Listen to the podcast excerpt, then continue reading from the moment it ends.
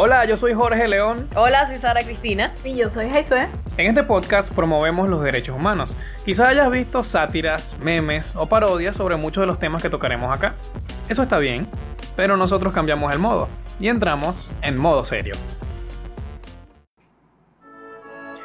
De acuerdo a la definición dada por Amnistía Internacional, la prostitución es la actividad de quien mantiene relaciones sexuales consensuadas con otra persona a cambio de dinero, siendo ambos mayores de edad. Esta es la definición que tomaremos en cuenta para el programa de hoy. La prostitución. ¿Debería ser ilegal? Esta actividad es conocida por muchas personas como la profesión más antigua del mundo, y es algo que suena sencillo en papel. Alguien entrega su cuerpo para recibir dinero.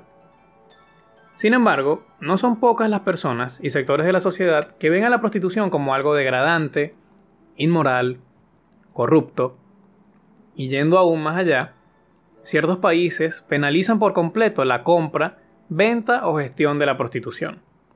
Pero realmente, ¿cuáles son los argumentos en contra de esta práctica?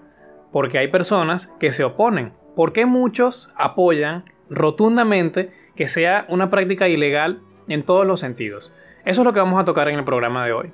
Bueno, primeramente entendemos como em, el motivo del programa que queremos hablar de la, no precisamente de la no legalización o la legalización, sino que queremos hablar de la despenalización del trabajador sexual, considerando el fruto de esto como una propia ganancia para el gobierno, porque claro, a partir de esa conjetura, uno piensa, pero después de la despenalización que hay, van a salir más prostitutas al mundo, va a caer el orden mundial, los gobiernos, vamos a caer en anarquía, eso es lo primero que se piensa. Al momento de nosotros hablar sobre despenalización o legalización como tal, es importante establecer tres términos. El primero es en cuanto a la venta, que si es legal cuando atenta contra las leyes y si está regularizada significa que se reconoce económicamente como una actividad digna y está reconocida, como lo dijo Sara Cristina. Esto quiere decir que el Estado puede beneficiarse de eso. Estos serían algunos de los argumentos a favor de que se despenalice la prostitución. Existen algunos organismos, como por ejemplo la Organización Mundial de la Salud y Amnistía Internacional, que promueven, apoyan lo que es la despenalización de los trabajadores sexuales. Eh, ¿Cuáles son los argumentos que tienen ellos para defender esto? Primero, la Organización Mundial de la Salud eh, explica, asume, que la despenalización ayudaría a disminuir la incidencia de los casos de VIH-Sida. ¿Por qué? Porque esta es una población sumamente vulnerable que está propensa a contraer este virus. Entonces, eh, si se despenaliza, eh, los trabajadores tendrán mayores beneficios a nivel sanitario, podrán hacerse exámenes de prevención, eh, tener mayor acceso a la educación sexual, la educación para la salud, entre otros beneficios. De parte de Amnistía Internacional, ellos argumentan que esto ayudaría a proteger los derechos humanos de los trabajadores sexuales. Recordemos que ellos son personas, igual que todos nosotros, que tienen derechos, tienen familias, emociones y responsabilidades. Entonces, el hecho de que sean trabajadores sexuales no implica que tengan que llevar una vida más peligrosa o que tengan que tener eh, desventajas con respecto al resto de la población. Esto es lo que se busca con la despenalización, proteger los derechos humanos de los trabajadores sexuales y evitar que se puedan ser víctimas de eh, la trata de personas, eh, trata de blancas, como lo queramos llamar.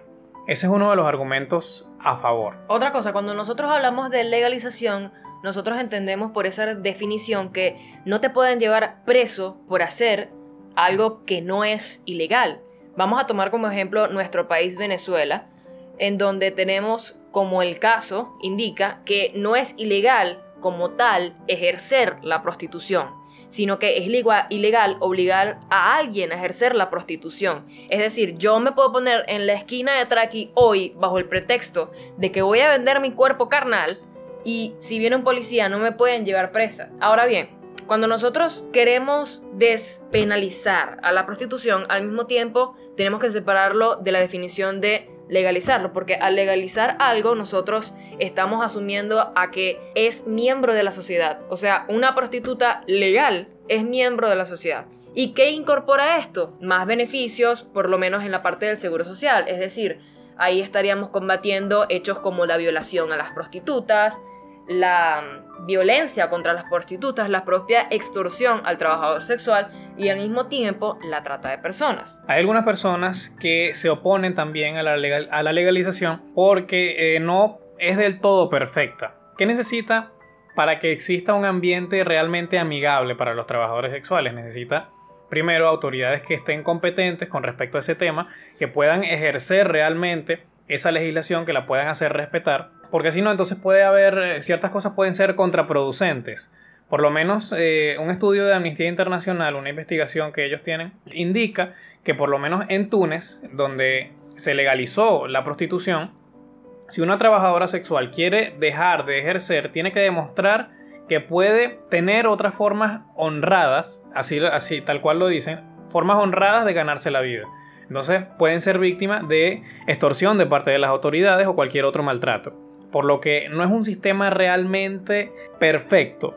Entonces, por eso es que por ahora lo que nosotros eh, tocamos el día de hoy es la despenalización. Simplemente que una persona, por querer salir a vender su cuerpo, no vaya presa o no reciba una, una condena. Simplemente eso. Otra cosa, nosotros aquí estamos hablando de las prostitutas como tal.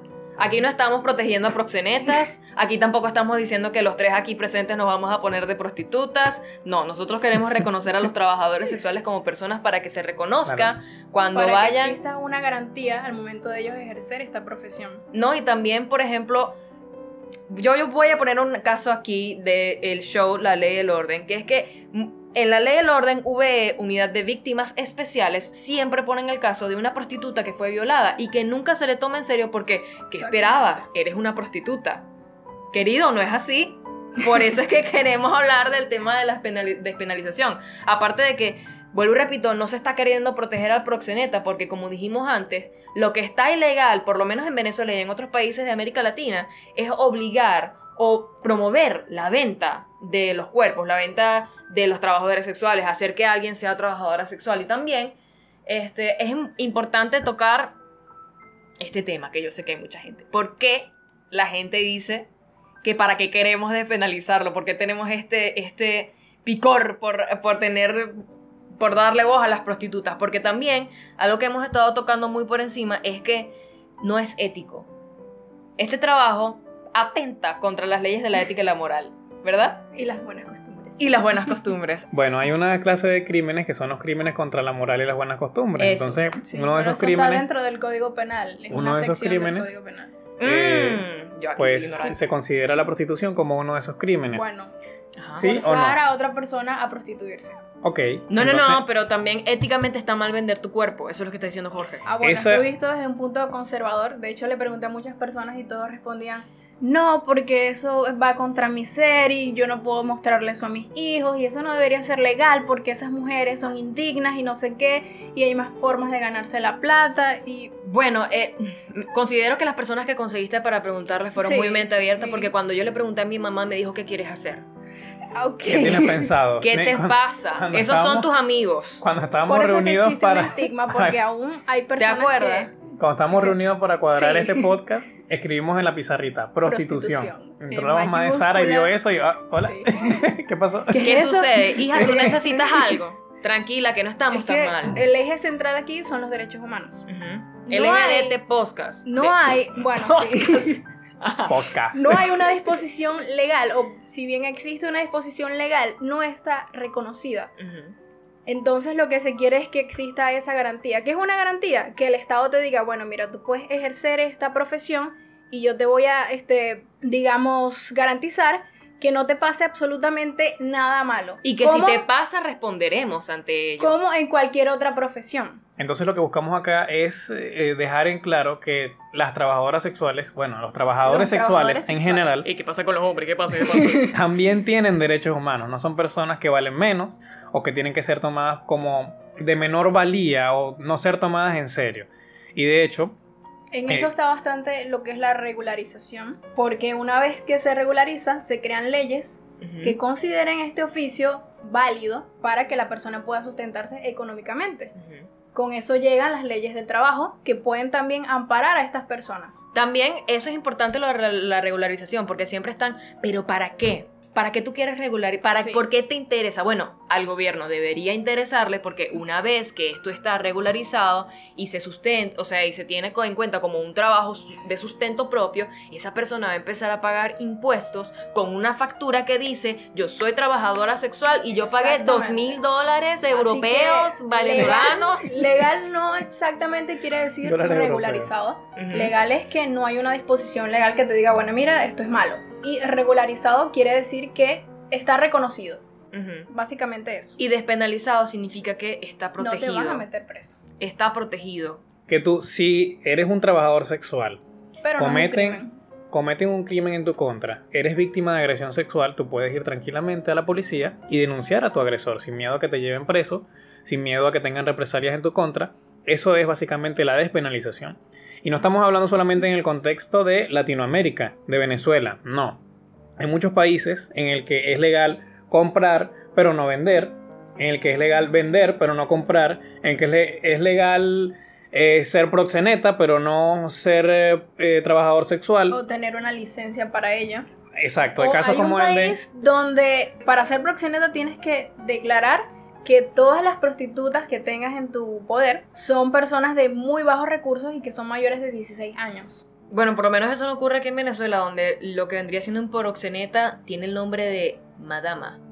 Sí, Wow. aquí, la- aquí las madamas son, o las... mm, ¿Cómo Veteranas, se dice? Sí, las decirlo. veteranas. Claro. Ellas tienen un prostíbulo y ellas, ellas Como sacan a sus mujeres a me trabajar. retiro- Me retiro, y tengo a las hijas de mis. Bueno, yo, yo amigas escucho madama, yo pienso en las de las del Las negras del Callao, pero, Pero en esa definición. Madame. No es madame. Madame, es madame.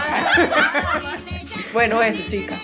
Bueno, bueno, entonces básicamente esos son los argumentos que están tanto a favor como en contra, pero hay algo que si se han dado cuenta no lo hemos tocado. Uno de los principales argumentos en contra de todo lo que ronda la prostitución, la legalización, eh, regularización, etcétera, es la trata de personas. Muchas personas eh, creen, piensan que con el hecho de despenalizar o regularizar eh, la prostitución, eso fomenta o aumenta los casos de trata de personas. Este es uno de los temas más delicados y no implica solamente trata de personas con fines sexuales, también implica explotación laboral, tratos degradantes y no solamente los trabajadores eh, mayores de edad pueden ser víctimas de esto, pero también pueden ser niños. De hecho, una de las mayores víctimas de esto son, los niños.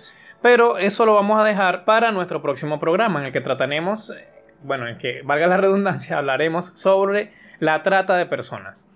Así que si ya saben, si les gustó el podcast, eh, vayan a ver al próximo, díganos si qué fue lo que les gustó, qué fue lo que no les gustó. con sus amigos también en las redes sociales.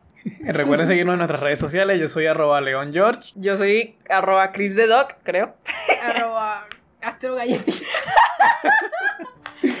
Bueno, Bueno, borren eso. Si les gustó, compártanlo y pues estén pendientes que vamos a estar publicando por lo menos una vez a la semana. El objetivo de este podcast, como siempre, la promoción de los derechos humanos. Esto fue Modo Serio. Nos vemos hasta la próxima. Nos escuchamos. Nos escuchamos hasta la próxima.